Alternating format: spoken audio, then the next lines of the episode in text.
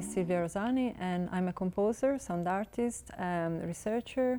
Um, I've been uh, studying in, in Italy and in Austria and in England, um, and I've been teaching composition at Goldsmiths University um, for a few years until June uh, this year.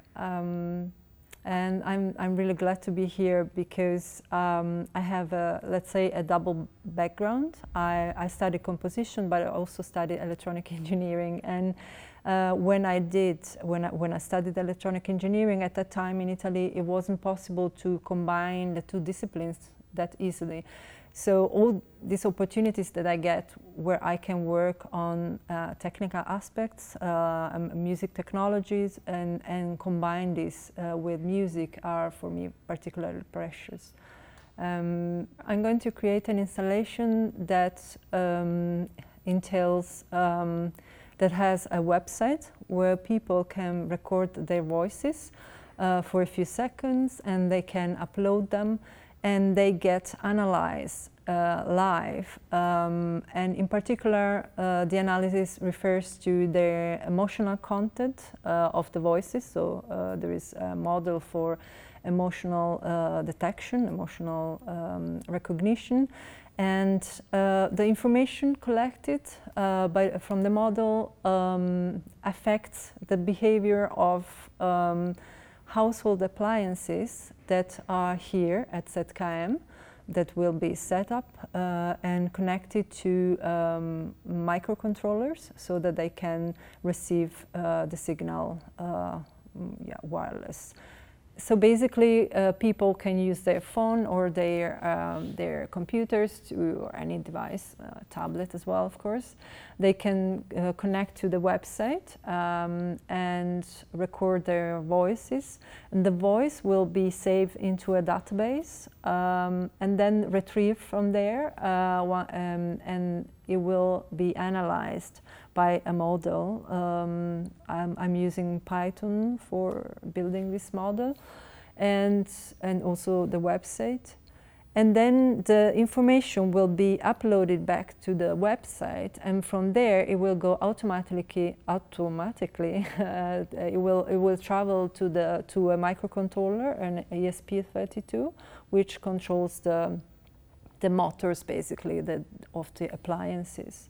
The, the website of the project uh, will be entitled uh, Feels Like Home. Um, well, it will be like flhapp.com. Um, people will be able to access it probably uh, even before the, the, the performance, uh, the installation is active. Um, the idea, uh, I mean, the title um, comes from uh, two uh, aspects of this project. Uh, one aspect is the home um, and has to do with uh, spaces. This is a theme that I've always found very interesting, and maybe this comes also from, I don't know.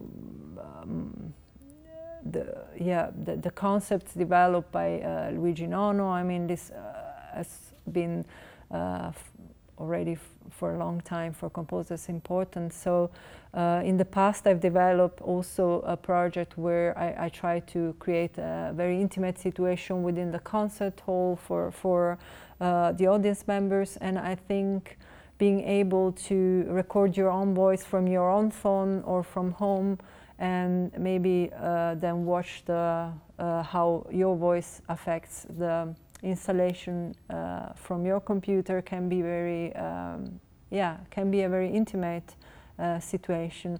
And at the same time, though, uh, these objects are somewhere else in a public space uh, where other people are affected from, from, from them.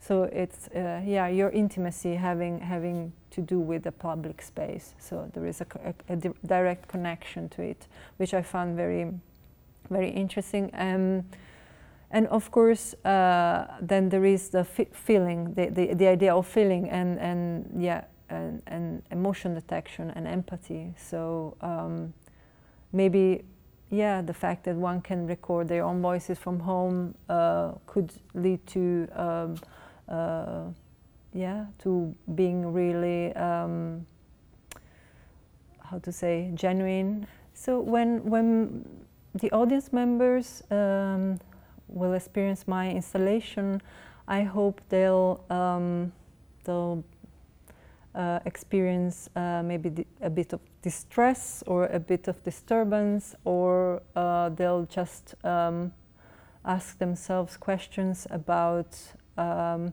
the nature of uh, the IoTs and um, smart homes and um, they'll certainly experience an environment where uh, controlled by an agent that is not visible. Um, this um, this is where the disturbance might uh, arise. Um, and yes, they probably, um, yes, also be maybe disturbed by the fact that these appliances are behaving in a way that is not the usual way in which they usually behave and um, maybe to synchronize or, yes, um, together or, or responding to each other so they'll, they might perceive them as, yeah, as agents um, that are not visible. So for me to work on a project with the IoTs um, um, means automatically uh, think about this, the dysfunctionality of it in our daily lives uh, because we are slowly or, or, or rather even quickly uh, adopting these, these devices um, but sometimes probably not, uh, mm, we are not fully aware of, of the ramifications of these um, devices and networks that we uh, adopt and, and, and that we welcome uh, in our houses. And um, so the installation I create will be uh, probably quite dystopian, and it will be a dystopian environment uh, where you can you can experience what what your home might look like when uh, a different agent controls it.